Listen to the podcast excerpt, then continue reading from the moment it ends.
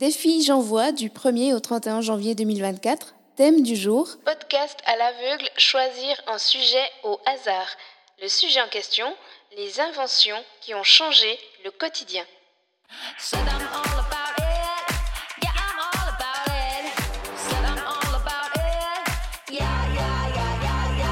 Plaisir et handicap, c'est le podcast qui parle ouvertement des sujets jugés sensibles. Peu importe notre situation, on a tous droit au plaisir. Imagine qu'à chaque sortie avec ta voiture, tu as un Transformers avec toi, un Transformers personnel. C'est la classe, non? Alors c'est la classe, mais c'est pas vraiment la réalité. La réalité est beaucoup moins grandiose. Ça ressemble plus à un espèce de petit R2D2 personnel, mais en tout cas tout autant sympathique et surtout qui t'aide à avoir ton autonomie dans la société et à pouvoir aller partout avec ta voiture et surtout avec ta chaise roulante.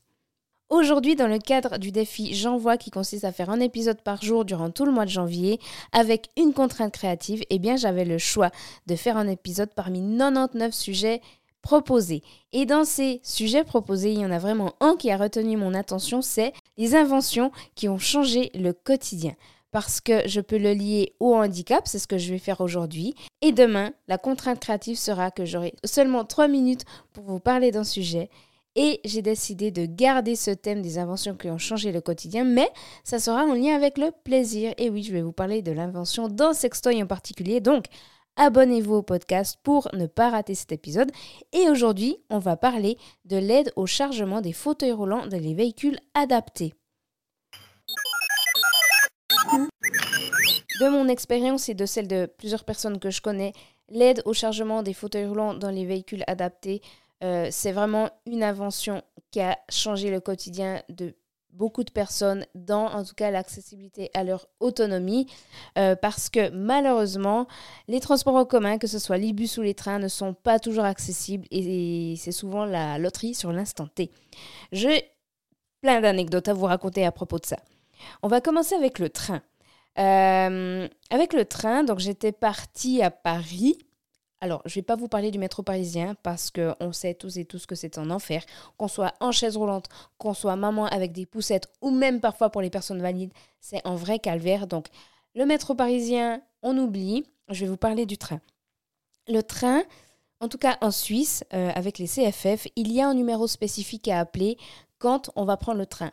Euh, ainsi, ils peuvent s'organiser et ils peuvent apporter en espèce de monte-charge ascenseur, en espèce de mix entre les deux, euh, qui va pouvoir nous permettre de rentrer dans le wagon, dans le wagon adéquat, parce que je ne crois pas que tous les wagons soient adaptés, mais bon, ça c'est un détail, honnêtement.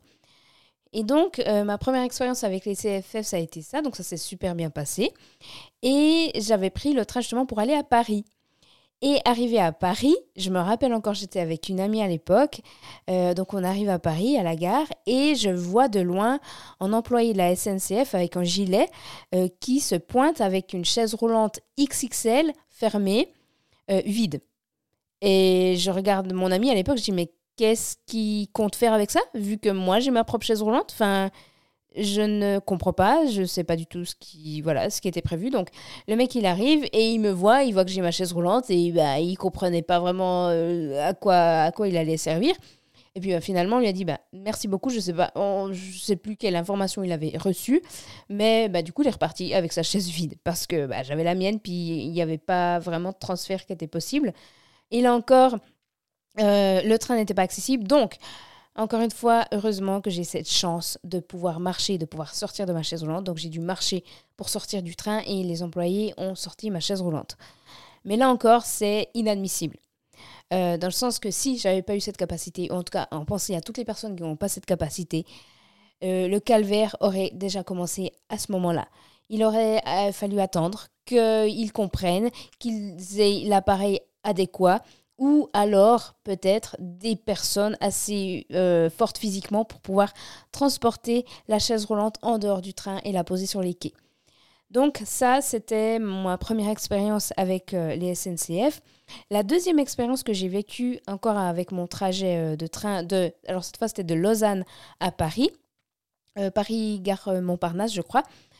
Donc, j'avais nouveau contacté le numéro de la, des CFF pour leur dire que voilà, je prenais le, train à telle heure à Lausanne et qu'il fallait euh, ben, de l'aide pour ça et que j'allais arriver à Paris à telle heure à la gare Montparnasse.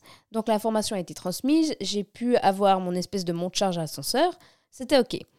Arrivé euh, à Paris, alors quelques minutes avant l'entrée en gare, les employés euh, du train, les contrôleurs du train m'ont demandé à mon ami et à moi, justement, nous ont demandé si c'était OK pour l'arrivée. J'aurais communiqué que voilà, j'avais dit au, CFF que j'arrivais du point A au point B et eux, en fait, m'ont dit que fallait, il aurait fallu en tout cas que je contacte la SNCF pour leur dire que j'arrivais à Paris à telle heure, euh, à, tel quai, pour qu'ils puissent euh, justement euh, trouver la solution, enfin en tout cas pouvoir m'aider, apporter de l'aide, l'aide adéquate. Et évidemment, je dis, bah, je n'ai pas contacté la SNCF parce que pour moi, ça fait sens que si je contacte les CFF pour leur donner mon trajet, que le nécessaire va être effectué. Et ben là, ils m'ont confirmé que non, il fallait que je contacte en fait deux fois. Une fois les trains suisses et une fois les trains français. Donc, euh, étant donné qu'on a eu la chance de tomber sur des gars vraiment, vraiment sympas, ils ont fait le nécessaire, ils ont contacté euh, leurs collègues pour leur dire que voilà, il y avait une chaise roulante qui allait arriver. Et donc, à l'arrivée à Paris, à la tour, euh, à la tour Montparnasse, à la gare Montparnasse, pardon, eh bien, j'ai pu avoir l'aide adaptée, l'aide adéquate. Mais c'est à chaque fois, ça demande, c'est énergivore. C'est très énergivore l'organisation en transport en commun. Et donc, alors les bus, c'est pareil. En tout cas, en Suisse, dans mon, mon, expérience en Suisse, jusqu'à que j'ai eu ma voiture, euh, le bus, c'est une chance sur deux que ça soit adapté. Les nouveaux modèles, en général, ils ont des rampes, mais les anciens, c'est des escaliers et c'est la galère. Donc, pour ça, il y a des inventions qui ont changé le quotidien des personnes en situation de chaise roulante. C'est les robots pour l'aide au chargement des fauteuils roulants dans les véhicules adaptés. Je vais vous mettre en note d'épisode les deux marques que j'ai eues sur mes deux véhicules, en commençant par la marque EDAG et puis Hauer Technique. Les deux produisent des robots qui chargent les chaises roulantes dans différents modèles de voitures euh, j'ai eu mon premier robot EDAG sur une VV Polo et le deuxième robot c'est le Rare Technique justement. Par contre, le chargement est différent dans le sens que dans la première voiture, c'était le, le, robot a été installé à l'arrière du siège conducteur, donc ça condamne euh, une place dans le véhicule. Et puis, l'ouverture de la porte est également modifiée. C'est-à-dire que ce n'est pas une porte qu'on ouvre euh, normalement en tirant sur la poignée. La porte, elle devient coulissante pour laisser le robot sortir. Ensuite, il y a une manière de fixer la chaise roulante manuelle sur le robot. Et en appuyant sur euh, le seul et unique bouton en fait qu'il y a pour ce robot, euh, le robot va rentrer dans le véhicule avec la chaise roulante correctement accrochée et puis la porte coulissante va venir se refermer. Donc voilà, c'est tout un système avec un seul unique bouton. Et ces systèmes-là, ces robots sont installés par des garages agréés. Et c'est pour ça que si ça vous intéresse, je vous conseille d'aller regarder les notes d'épisode où je vous ai mis les liens, euh, de contacter la marque qui vous intéresse, qui va elle-même pouvoir vous rediriger vers les différents garages de votre région qui travaillent avec elle. Donc, il y a les chargements, comme je vous ai dit. Il y a, des chargements comme ça depuis euh, une place euh, passager. Mais il y a également des chargements, par exemple, avec des rampes qui se font euh, sur des véhicules plus gros, type par exemple, je crois que c'est Citroën Berlingo. Des véhicules comme ça, un peu véhicules de livraison, ou c'est plus des chargements pour les véhicules, pour les, pardon, pour les chaises roulantes électriques, donc des chaises qui prennent plus de place. On peut les charger depuis le coffre. Donc, il y a, en fait, il y a autant de modèles de chargement différents qu'il y a de besoins. En général, euh, il y a tout qui est possible. C'est ça qui est assez incroyable et que je trouve vraiment, euh, j'allais dire rassurant, mais en tout cas motivant de pouvoir conduire, d'avoir son propre véhicule qui est adapté à soi qui est, je vous le rappelle, je vous le rappelle, un gage de sécurité et d'indépendance. Et encore un détail que j'aimerais vous partager par rapport aux deux robots qui ont été installés sur mes véhicules, c'est que euh, j'ai jamais, jamais connu de panne. Alors, je vous parle de mon expérience personnelle, mais j'ai également des personnes que je connais qui ont aussi des véhicules adaptés et qui ont plusieurs dizaines d'années d'expérience avec ces installations-là dans leur véhicule n'ont jamais connu de panne, n'ont jamais connu de problème. Probablement qu'il n'y a pas d'obsolescence programmée dans ces produits-là, vu qu'ils doivent être faits pour durer. Donc, euh, je vous conseille de, vous intéresser à ces produits-là si, si le fait d'avoir euh, votre autonomie vous intéresse. Il y a un détail aussi que j'ai oublié de, partager qui est, très important, c'est que justement, pour avoir son véhicule, évidemment, il faut avoir son permis de conduire, ça va de soi. Et donc, euh, ce qui s'est passé pour moi, et j'imagine que ça se passe également pour les autres personnes, c'est-à-dire que euh, on, commence par modifier euh, son véhicule, son futur véhicule, sur lequel on va apprendre. C'est-à-dire que j'ai appris sur ma petite polo. Ma, voiture a été modifiée donc avec le robot, avec les commandes au volant. Euh, les commandes au volant, c'est tout aussi une autre installation. En général, les garages qui installent les robots, ils vont aussi installer les commandes au volant. Euh, donc voilà, le véhicule est modifié avec toutes les modifications euh, utiles. Et puis, l'apprentissage du permis va se faire avec le véhicule. C'est-à-dire que j'ai eu mon prof d'auto-école qui venait dans mon véhicule, donc sur le siège passager à côté de moi, pendant que moi je conduisais.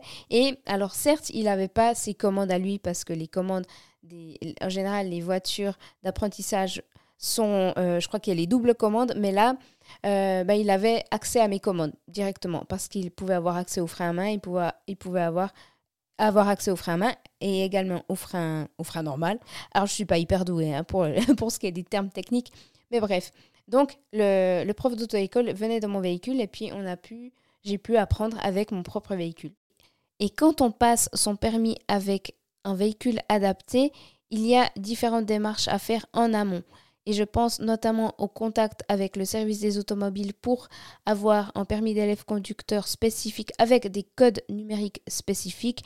Il y a également un rendez-vous qui est fait au valet pour voir quelles sont les modifications euh, dont on a besoin dans les véhicules futurs. Et puis tout ça, c'est des informations qui se font au niveau de l'administration, mais qui sont nécessaires pour être en règle.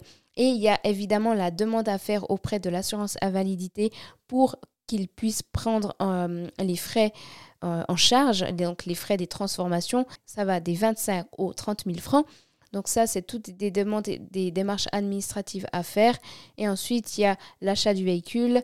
Euh, on peut prendre des véhicules occasion ou des véhicules neufs. Il y a encore des spécificités par rapport à ces choix-là euh, concernant la prise en charge des, modifications.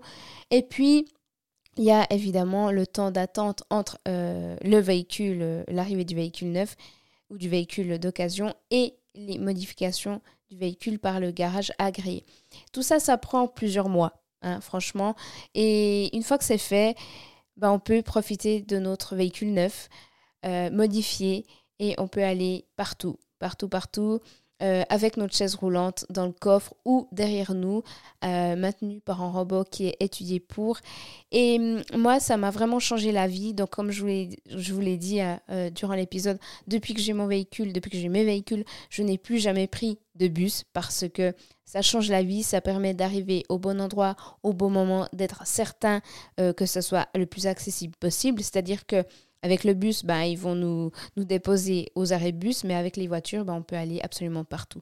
Donc ça, c'est quelque chose qui a changé la vie de plein de personnes en situation de handicap et je pense que ça a le mérite d'être mis en lumière et en tout cas d'être plus connu encore euh, pour que d'autres personnes puissent bénéficier de ces inventions-là et puissent avoir une vie autonome. Je vous remercie d'avoir écouté cet épisode. J'espère qu'il vous a apporté des informations. Encore une fois, j'ai mis des informations, des liens en note d'épisode. Et demain, on se retrouve avec un épisode de 3 minutes pour parler d'une invention qui a changé le quotidien des femmes, le Womanizer. Alors à demain. Ciao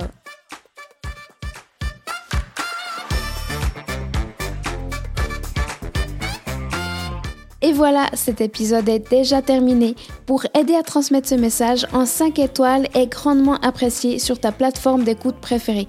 Ou mieux encore, en partage sur les réseaux. Je m'appelle Vanessa, j'ai une maladie génétique de naissance qui fait que je me déplace principalement en chaise roulante, mais j'ai décidé que ça ne me définissait pas. Et toi qui m'écoutes non plus. Ta condition, ton handicap, qu'il soit visible ou non, ne définit pas qui tu es en tant qu'individu. Si pour toi c'est une chose que tu veux changer, sache que je peux t'accompagner dans ce processus grâce à plusieurs outils dont l'hypnose. Tu peux aller faire un tour sur mon site web vanessadro.com v a n e 2 s a d r o z.com. Les endroits où tu peux me contacter sont également disponibles en description. Je te remercie infiniment pour ta fidélité et je te dis à très vite. Ciao